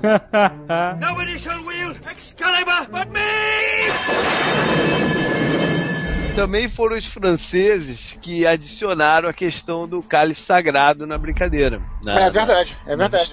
Bem colocado. Então, é, essa é uma modificação que a lenda sofre depois, né? É. A total cristianização da história, não é? Vamos botar um elemento É. aqui, um- uma parada cristã pra dar uma salvada nessa história. vamos nos apropriar dessa história, que é maneira, e vamos botar uma Mas parada. Então, vamos, vamos atingir um público maior agora, né? Exatamente. Como é que foi a introdução do cálice sagrado nessa Calma, história? calma. Tô entendendo. Com calma. Fuder, cara. A boca é larga, o Jovem Nerd. Criança. Tá aqui. Eu tenho alma de criança, Jovem Nerd. Você nunca vai tirar isso de mim. É a história de que ele, os caras, o rei, o Arthur já velho, né, de- decide. Não, ele tinha. Primeiro ele tinha. é, o Arthur tinha presenciado essa traição, né? Da, da Guinevere com, com o Lancelot. E ele tinha jogado a espada fora. Fala, o que que acontece? Pegou, pegou a Guinevere com a espada na mão. Foi a Guinevere que botou a cabeça de viado no Arthur, né? No final. do- Boa galhada, pelo menos. É, mano. Não, aí o. E aí, obviamente, mas isso tem uma coisa até interessante da lenda, assim, porque aí no filme é colocado isso também, que na verdade é muito claro como é que tudo isso aí, tanto o Arthur quanto a, a Excalibur, quanto o dragão, lembra do dragão. Calma, sem piadas. O dragão lá que o Merlin convoca, tudo isso aí é parte da Grã-Bretanha, né? Parte da terra e tudo mais, etc. E aí, quando ele fica mal, a terra fica mal também. Né? Então todo o reino É, cai é. em desgraça. Fica tudo doente, exatamente. Esse mito, apesar de ser, ser tido colocado depois, eu acho interessante porque ela faz justamente é o que faz a transição um pouco do paganismo para o cristianismo, porque é como se apenas o Santo Graal pudesse nos salvar. Então, tipo, como se apenas o cristianismo pudesse salvar as pessoas desse destino terrível e tudo mais, etc., sem julgamento de valor. Mas é é isso que um pouco a lenda está querendo dizer nas entrelinhas, entendeu? E aí começa a demanda pelo cálice, né? Vários cavaleiros vão procurar o cálice. Aí tem várias versões, alguns falam que é o Gawain que encontra, outros falam que é o Percival que encontra, que é a versão do filme e tal. Percival, Percival Que melhor. isso? Percival Que mais isso, leal. cara? Percival mais leal, fodão. Caralho, cara. Puxou a torcida. Eu sou Team Percival, O cara. cara puxou do nada, matou coro sozinho. É sério, eu falei, na- eu Sozinho. falei no início. Sozinho. Eu falei no início, rapaz. Tô Caraca, conectando os triste. pontos aqui. Foi muito solitário. Possível. Porque eu sou o único time Percival aqui, ué. Temos Ai, outros. ai. Tem outros, tem outros, tem nos comentários. o Percival então teria encontrado o cálice, e aí tem esse o segredo, né, do, do cálice, né, que é o que eu falei no início, que eu brinquei, que é, a charada é que o rei e a terra são um só, que eu acho que isso é uma mensagem muito maneira, que é uma verdadeira percepção mitológica, que não é o rei que, ele tá falando literalmente pra você, que não é o rei que existe, né, que é tudo aquilo, né, faz parte da Grã-Bretanha, né, então é isso que eu acho bem maneiro, assim, que aí quando ele percebe isso, ele alcança o cálice sagrado, leva o cálice pro rei, e aí a terra volta a florescer e tudo mais e tal. E ele vai encontrar a Guinevere também pra, né, resolver essa história, né? Ele vai dar uma chegada lá antes da batalha e descobre que ela guardou a Excalibur, né? Então tudo se resolve, né? Ah, Mas ela, mas ela não virou uma freira, alguma coisa assim parecida? Ela ficou enclausurada, né? Tá no mosteiro lá, num convento lá, no maluco. mosteiro, exatamente. E aí eles, né, eles se perdoam e, e aí fica tudo bem. O cara, né, passa dessa, dessa fase dessa bad. Aí tem a ameaça do Mordred, que é usada também nos livros do Cornel, né? Que é o filho do, do Arthur, filho bastardo do Arthur, né? Que se volta contra ele pra conseguir o reino de Camelot, né? E essa é a batalha final da lenda e também a batalha dos próprios livros do Cornel, que é isso, né? O Arthur contra o Mordred. O Mordred é filho do Arthur com a Morgana? Pois E é. a Morgana é meia irmã dele. Irmã. né? Alguns falam que é filho da Mor Morgause, que é outra irmã do Arthur, e algumas lendas que falam que a Morgause teve um filho com Arthur, bastardo, e um filho com Lancelot, que ela era casada com Lancelot, que foi o, Gawain, que era o- um dos cavaleiros Aham. mais fodas também. E aí vai, enfim. Eu acho o seguinte: quando você encontra alguém chamado Morgana, vai dar merda. Desculpa, é um nome que não passa confiança. Você. Não, nossa. Mas é porque foi a- Me desculpe, associado, Morgana. associado à lenda de que ela era uma, né, uma vilã. Na Mas você história. tem, ó, esse aqui é o Arthur, esse aqui é o Galahad, esse aqui é o Lancelot e essa aqui é a Morgana. Não passa confiança. Não passa, desculpa. mas de- a Morgana também é, é má dependendo de, da, da história, né? Exato, exato. Ah, É, no, no Castelo Ratimbom ela era boazinha. e nessa parada de a- as lendas, algumas interpretações, o Eduardo deve saber melhor disso. O Mordred, como ele vai se voltar contra o rei Arthur, que é o rei cristão idealizado, e ele ainda por cima é produto de incesto, eh, ele vai receber uma pegada meio anticristo até em algumas leituras. Então, mas você está dizendo que até o, o Mordred depende da visão, pode ser bom. Não, não, que ele pode ser pior ainda, né? Ele pode ser o anticristo. Não, mas também se você pensar que o próprio Arthur nasceu a partir da, da união do Uther, né, com a Igraine, e essa união foi feita através de, posso até chamar de magia negra, né? Magia, bruxaria. Bruxa, Bruxaria, witchcraft. Magia negra. E a Morgana era filha, viu tudo isso, era filha do Gorlois. Então ela É. tava retomando o reino É. dela também. Como é que ela vai achar que tá tudo maneiro? Que é tudo É legal? claro. Não, não tem não como achar. tem como achar na posição dela, exatamente. Ela viu a sacanagem acontecer e ela sabia que a sacanagem estava acontecendo. Você entendeu? Desde o E início. a Igraine sabia também que era o, o Arthur. Não, não. Não sabia, não sabia. Não, não, também não. depende da, versão. versão, Tem- tem- é, porque tem versão que o, o Arthur tá com a cara do Gorlois só pra entrar. No castelo, né? No, Uther, né? porque Uther, a né? Igraine também era fim dele. O Uther tá com a cara. O Uther, isso, o Uther. É, quando ele entra no castelo, ele fala, cheguei. Agora, o, Mo- o, o Mordred era um miserável em todas as versões, né? Ele é um moleque que nasceu, cresceu com ódio, cara. Ele faz o Joffrey ser merda. Ah, não! Faz. Que isso? Cara, na versão é do Corner, ele tinha um, um trono que era em cima... Tu acha sinistro é, trono de espadas? Iron Throne, tu acha sinistro? Ela tinha um trono de cabeça de defunto. Isso é um trono, amigo.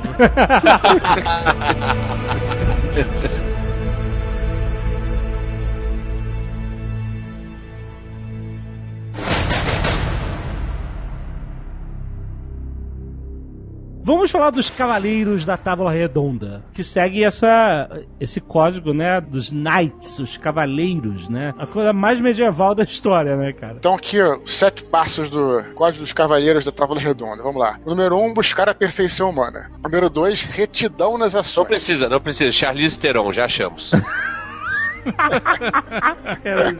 Peraí, dois retidão nas ações? Retidão nas ações, isso aí. Papo de homem não faz curva. Vai, desenvolvam as piadas em cima do- dos tópicos da cavalaria. Vamos lá. Não, mas eu tô querendo dizer o seguinte: os caras é o que? Pensa antes fa- de fazer merda, é isso? A retidão nas ações é você fazer as coisas certas, eu acho, É, né? pô. Ser, justo né, nas suas ações. Acho que é isso. É, parece bem claro, na verdade. Retidão nas É. ações. Isso. É, ações virtuosas, né? Retidão nas ações, tá bem claro. Tá bom, cara. Significa também retidão nas ações, exatamente isso. É, exato, não tô entendendo a dificuldade. Respeito aos semelhantes, amor pelos familiares. Amor pelos familiares é complicado. É, em de grupo de WhatsApp é foda. Defina, Peraí. defina familiares. É, quem são Defina amor. Abrange o quê? Cunhado, sogra. O que, que, que é familiar? Sogra, sogra, com certeza. É. Não tem mais um cavaleiro nesse Nerdcast. Doçura com as crianças e com as mulheres. Olha Michael aí. Jackson aprova. Ser justo e valente na guerra e leal na paz. Essas são as sete passos dos cavaleiros aí. E os cavaleiros, assim, existe a quantidade de. Né, as lendas falam de uma cacetada de cavaleiros, né? Doze. É porque foram sendo incorporados ao longo do, dos séculos, É, né? do, 12 são os famosões. É, que nem Pokémon. 12 são os famosos, mas tem, sei lá, mais de 150 pokémons aí nessa Puta, aí vira Game of Thrones. aí qualquer um, o cara co compra e vende cebola, vira cavaleiro. Aí não, né? Não, não, mas vamos, vamos falar. vamos falar dos, do- dos principais. Os principais são o Rei Arthur, obviamente, Lancelot, Sir Gawain. Ser Gaio e o Cavaleiro Verde. Isso, é. Essa história é boa. Né? Que ele botava a cabeça de volta. O filme é toscaço, mas toscaço. Caralho, de quando é esse filme, cara? De- Cara, é filme. muito. O, o filme, o Cavaleiro Verde é o Sean Connery, cara. É muito tosco. Eita, eita. Pô, o Sean Connery fez outro filme disso? Fez, é muito tosco o filme. É uma história de. Parece que ele. é, Chega um cara, propõe uma aventura, não é isso? Pra que ele. Não, é, é- eles estão num, num banquete e aí o, o Gawain fica bêbado e aí ele Aham. diz que não existe nenhum cavaleiro mais valente que ele na, na- naquele banquete. E Já não é aí, humildão. Já não e aí o Cavaleiro Verde diz que ele vai propor um desafio pra ele É. e que se ele aceitar, é, daqui a um ano o, o desafio vai ter troco. Aí o Gawain aceita, aí o Cavaleiro Verde ajoelha, ti- puxa os cabelos pra frente e fala: Você vai cortar minha cabeça fora. E daqui a um ano eu vou cortar a sua. Aí o Sir Gawain, tipo, dá risada: Ah, ó o cara que louco, que vai, vai lá, corta, o corpo se levanta, pega a cabeça, põe de volta, e um ano depois o Sir Gawain tem que se apresentar pra ter a cabeça cortada. E aí a, a moral da história, né, como diria o- a TV Cultura, é de, de você cumprir o, o seu compromisso, a sua palavra firmada, a sua honra, mesmo que custe isso, isso custe sua vida. E aí ele se apresenta pro Cavaleiro Verde pra ele ter a cabeça cortada, e o Cavaleiro Verde falou: Como você se Poupa apresentou né? pra ter a cabeça cortada, eu vou te poupar. Caralho, que pilhada. O Cavaleiro Verde era uma tartaruga, e na hora que ele foi cortar, ele botou pra dentro do caixa. É isso aí, é a Bíblia reescrita. Se eu não me engano, o filme é uma versão de um conto do Tolkien. Se eu não me engano. É, mas na lenda também tem uma história que a galera se beija geral lá, né? Tem um beijaço lá, né? Tem um beijaço. É sério, cara. Ó, falando em beijaço, o É nome sério? do filme em português é A Espada do Valente. Olha. Olha aí. Porque ele chega lá na Capela Verde lá, e aí ele chega um pouquinho antes e tem três dias antes. E aí parece que um caçador tem uma cabana, o cara fica comigo, não sei o que tal. Só que aí ele fala só: eu vou caçar e tudo que eu conseguir durante o dia eu vou te trazer e eu dividir com você e você divide o que você conseguiu também. E a mulher do caçador fica dando em cima do Gawain, do caralho, só deixa pra dar um beijo. Eu não vou fazer nada, dá um beijo. Aí quando o caçador volta, o Gawain vai lá dar um beijo no cara. e aí tem, é, tem a história dessa. E aí depois tem uma liga verde, né, que ela, que ela coloca, ah, essa liga vai te proteger contra tudo que tem de, de ruim. E aí o cara dá três beijos no cara, mas não dá liga. E aí depois o cara vai cortar, corta só um pedaço da cabeça e faz só um, um, um arranhão, né? E falar, isso aqui foi pela liga que você... Né, Caraca, porque que história maluca, cara. É muito louca, cara. É muito o que que liga? Liga de, de que que é. meia calça, cinta liga, é isso? Do que você É tá tipo, falando? um, é tipo um. É tipo um lenço pro cara botar de- em, em volta da. Quer ver o que é da- mais maluco, Azagal? É muito louco, cara. Gawain, a versão portuguesada é, é Galvão. Galvão. Galvão. Sir Galvão. Galvão. Quem faz ele no Excalibur é o Liam Neeson, mano. Olha, Sir que Gawain. beleza. Ele é filho da Morgause, né? É sobrinho do Arthur. É, ganhar do é- Cavaleiro é- Verde é bom, mas ganhar da Argentina é melhor ainda.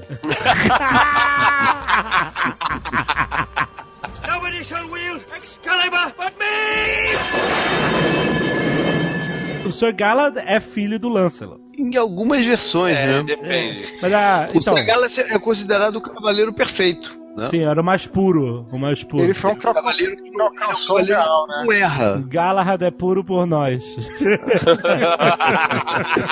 Mas olha só que engraçado. A, a- a história que eu conheço é que o, o Lancelot ele tinha prometido só amar a Guinevere, né? O resto da vida. As Isso. pessoas É. prometem demais. E aí tudo é uma promessa, tudo é um drama. tinha uma caralho. menina, a princesa Helena, que era filha do rei pescador, que eu lembro Também história. conhecido como Manuel Carlos.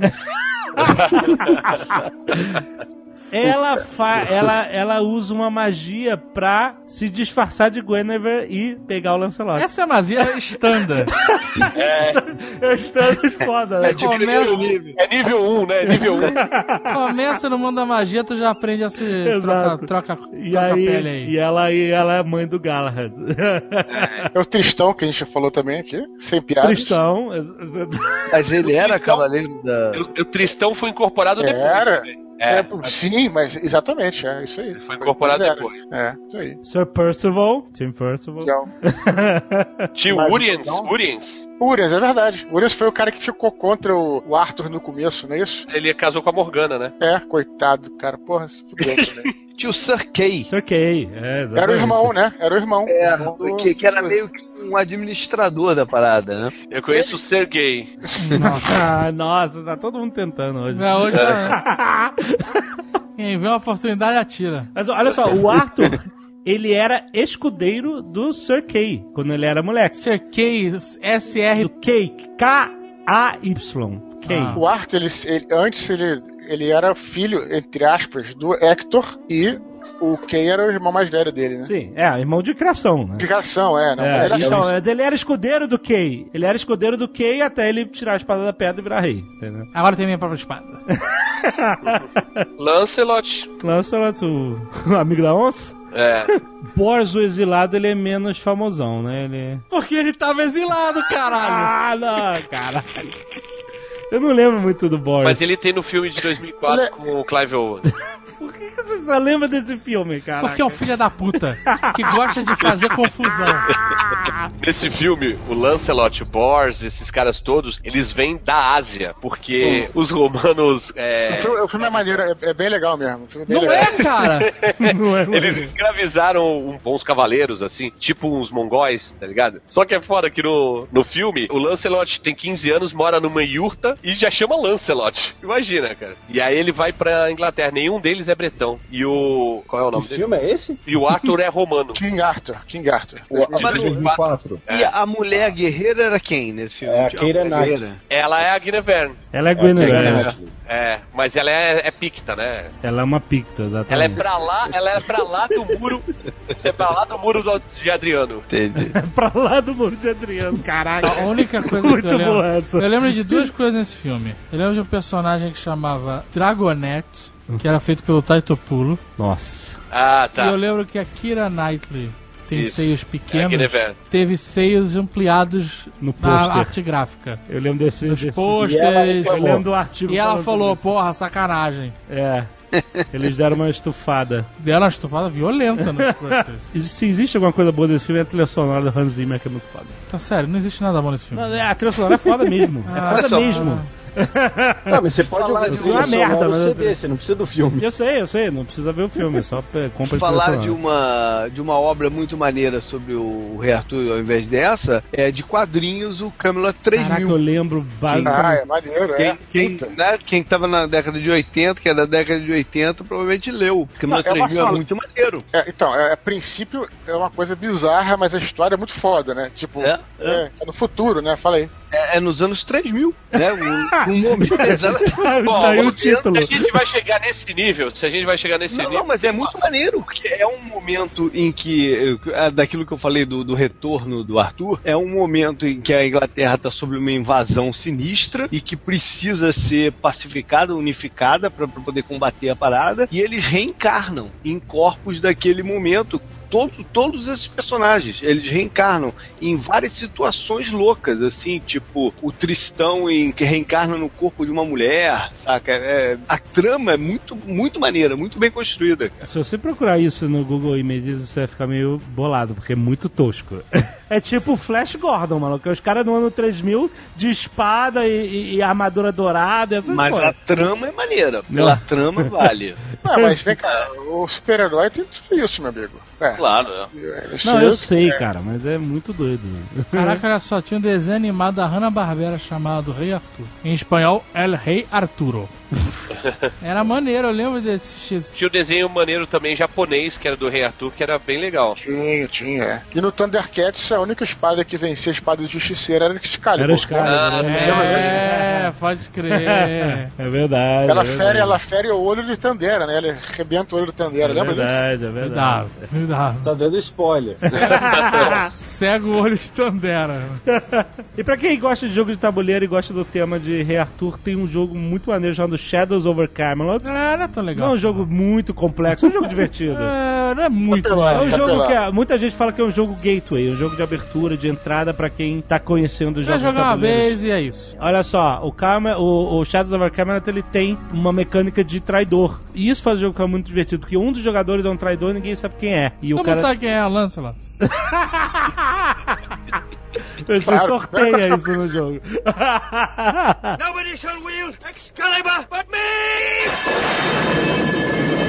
Queria comentar aqui que no Brubas de Avalon, quem conta é a Morgana, né? É a visão dela, da É Morgana. uma, é uma- a- o Brumas de Avalon é uma visão feminina da lenda do Arthur. É, exatamente. é. Na verdade, não é bem ela que conta. É, é, acho que tem terceira pessoa, mas acho que tem uns trechos, se eu não me engano, ali tem um tempão. Que É uma ela série falando. de uns 4 ou 5 livros, né? É, são quatro. Eu tenho aqui, eu comprei, caraca, sei lá, 15 reais. Já leu? li, li sim. Fica bonito na estante. É, o Bruma de Avalon é o tipo de livro que eu não tenho, mas ninguém nunca leu. É verdade, é Todo verdade. mundo tem a edição da Nova Fronteira dos anos 80 que. Não, então, eu li, eu li emprestado de um amigo meu a, a versão antiga. Aí eu comprei só pra ficar na estante. É, a botou- nova botou do lado. livro de mango, velho. Botou do lado da série do Sidney Sheldon. Do lado de afirma. Então, eu li, eu, li, eu li todos e li também eh, os livros do Corner, né? Mas é até interessante você ler e ver como é que são duas versões bem diferentes. Óbvio que são bem diferentes. E o Corner é uma visão bem masculina da lenda. Não sei se da lenda, assim, mas da, da história, né? E a Bruma Java é uma versão bem feminina. Então é maneiro ter esses dois. Esses dois Eu não sei se é, é masculina a do. Eu acho que é, cara. Eu acho que sim. Não, é uma, vers- é uma versão histórica e é lógico que no século V a sociedade era completamente baseada Não, mas- no, no homem, mas- né? No- a Calma. mulher não tinha espaço assim. Não, peraí. Eu não tô falando que ela privilegia os homens. Tô dizendo que ela é contada por um homem que circula em círculos masculinos. E na Bruma Diablo é o contrário. Não tô dizendo nem que. O som não foi uma coisa ruim, não, Não, entendeu? é porque. Não, é porque você tá querendo dizer que ela é contada por um guerreiro. Um O gue- protagonista é um homem. No entendeu? É isso? Cornell. Não, mas então, mas ele é um guerreiro. Ela tem uma, uma visão de guerreiro, de guerra. É diferente de uma visão de uma mulher. que- Histórica, né? Ele tenta Sim. botar dentro de um contexto histórico. Sim, sim, sim. Dervel e sua cerveja quente e o queijo duro. Queijo e pão mofado. Hidromel, não? Bonfado, bonfado. Era hidromel ou hidromel no Crônica Saxônica? Agora eu não tô lembrando. Não, tem hidromel também. A cena de abertura do livro. Ele te compra naquela cena de É, abertura. a cena de abertura é o primeiro livro é o Rei do Inverno, porque ele nasceu no inverno e numa puta tempestade, uma parada assim. Uma cena super dramática, super dramática, com as bruxas, né, fazendo lá os seus feitiços e mijando no canto da sala e botando morcego preso no cabelo. Exatamente. Ele me comprou quando o Uther levantou e mijou na parede, cara. Isso. Porque, é sério, cara, porque eu acho que as versões do, do Arthur que estavam mais na cabeça, naquela, na minha cabeça naquela época, são essas versões mais de. Lendários. Não, não, não. Não, de palácio, né? É, de, exatamente, de palácio, castelão, de castelão. tudo muito perfeito, né? De tudo muito certinho. Full plate, capa. Exatamente, né, cara? Aquela coisa meio, pô, é, tem um termo pra isso, cara. o que- Handed Sword. E esse não, essa é uma versão crua da parada, muito mais próxima do que pode ter acontecido naquela época do que a outra, né? É, cru define, né? Acho que é o É. do, do Corner, né? Ah, Sabe um, um filme que me lembrou um pouco esse ambiente cru do livro do Cornell? O Hateful Eight, do Tarantino. Uhum. Não sei se vocês viram esse filme dele, o último de... Não, ainda não vi, não.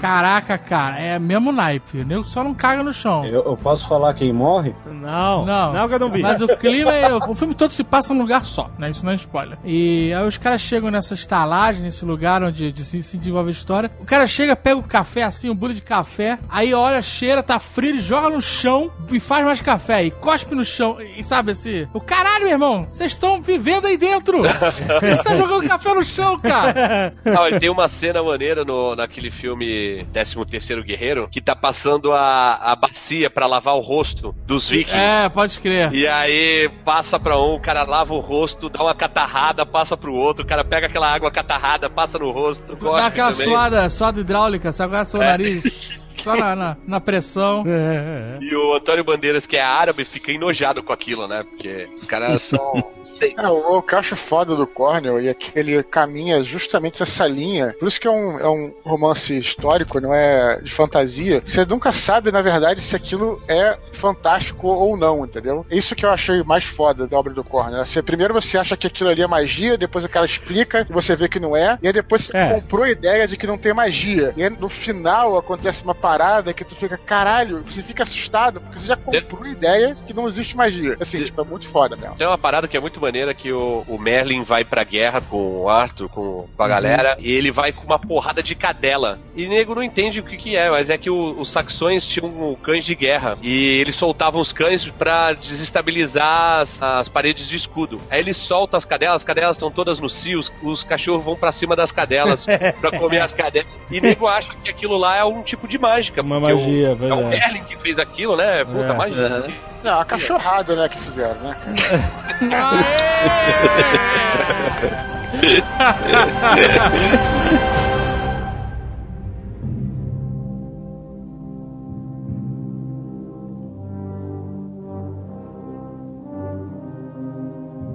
Eu quero falar dos momentos finais do Arthur, quando ele, ele e o Mordred se matam, entre aspas, né? Porque o Arthur não morre, né? Mas eu lembro que no filme Excalibur ele fala pro Percival, né? Sim. Ele tá morrendo, aí ele fala assim, Percival, vai, você tem que jogar Excalibur de volta pra Dama do Lago. Sim, num lago, né? De, de águas É, claras. é, acha um lago, é, acha um lago de águ- águas calmas e tal, e joga a espada. Procura Vivi, né?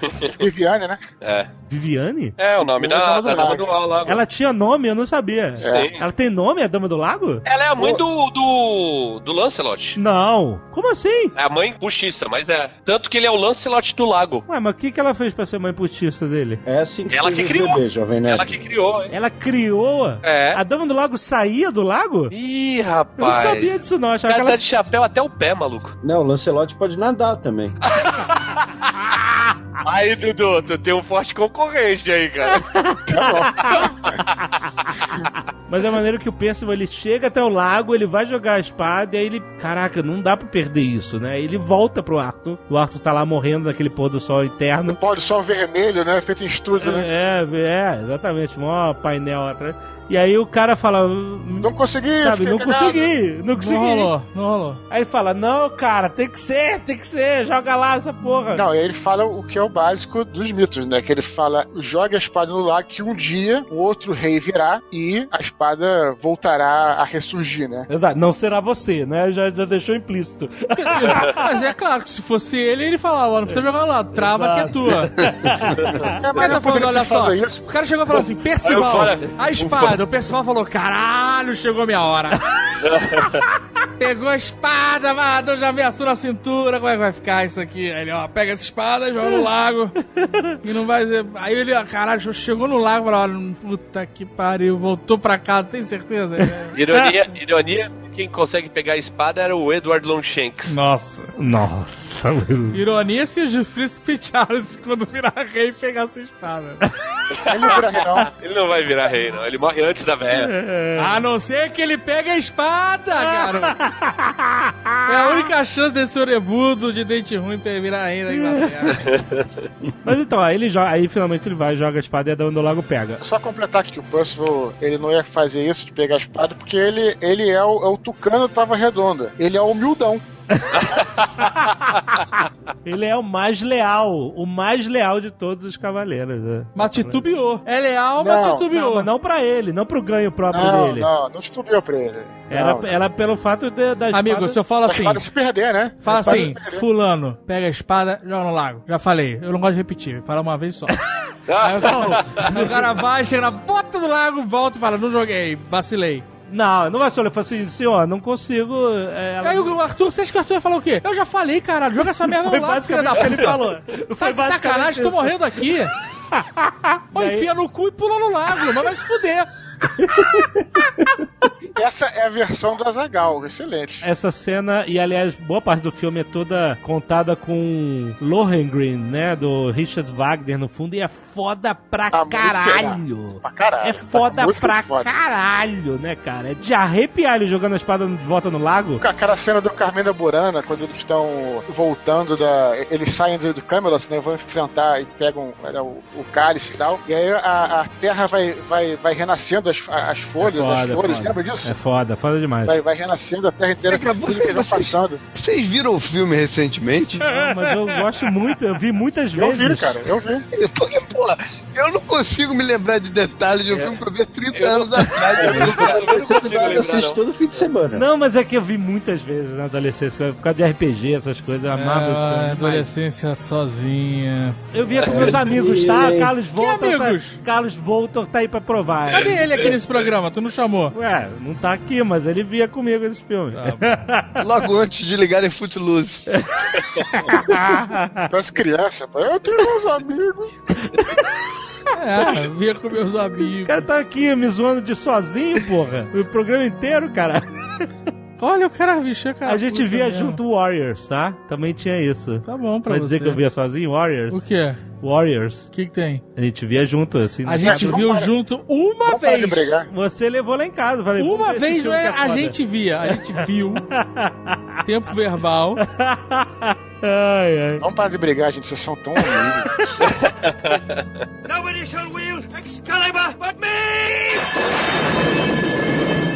Quando ele volta, finalmente depois de ter jogado a espada, ele não encontra mais o Arthur e ele vê o navio partindo para Avalon Com o o Sagramor protegendo a praia. Sagramor. Caraca, lembra do Sagramor? é Foda. Sagramor é o meu personagem.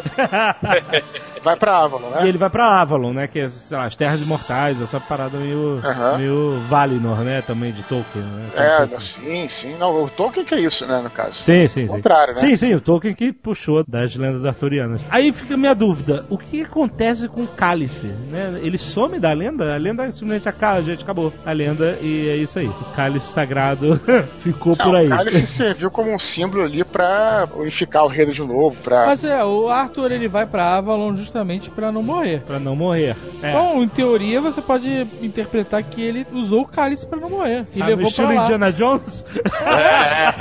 Foi isso aí. Jogou um pouco de água lá no. no sabe qual é? No efervescente, na pastilha efervescente ali da, do ferimento do Mordred. Sei, lembro. Né? uma de chavada. Aham, e aí, pshu, E levou embora, falei, é meu. Deixei a espada, levei o cálice.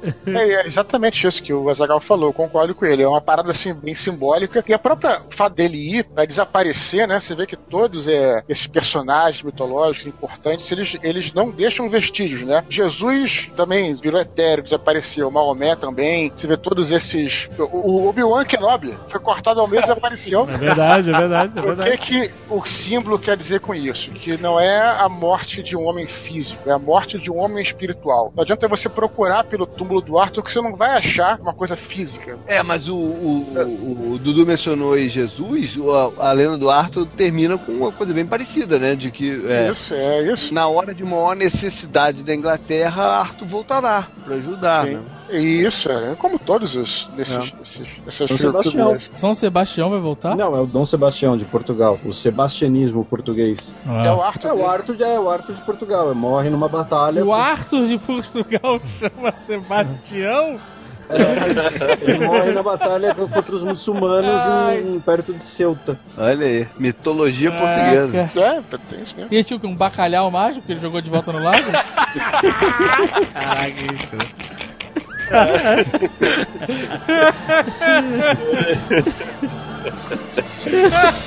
tá rindo da própria piada, mano.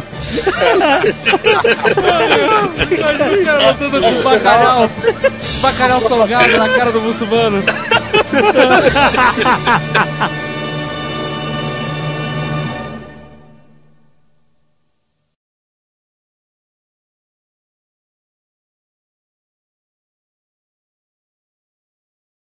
Foi? Tucano, mais alguma coisa? Não, tá de boa. Fez questão de participar e não traz nada de novo. É, exato. Eu- todas as vezes que eu fui falar do, do filme maneiro lá, tu. tu... Ah, mas cara. Você quis passar esse programa pra. Caraca, cara, que, que raiva desse filho da puta. Este Nerdcast foi editado por Radiofobia, podcast e multimídia.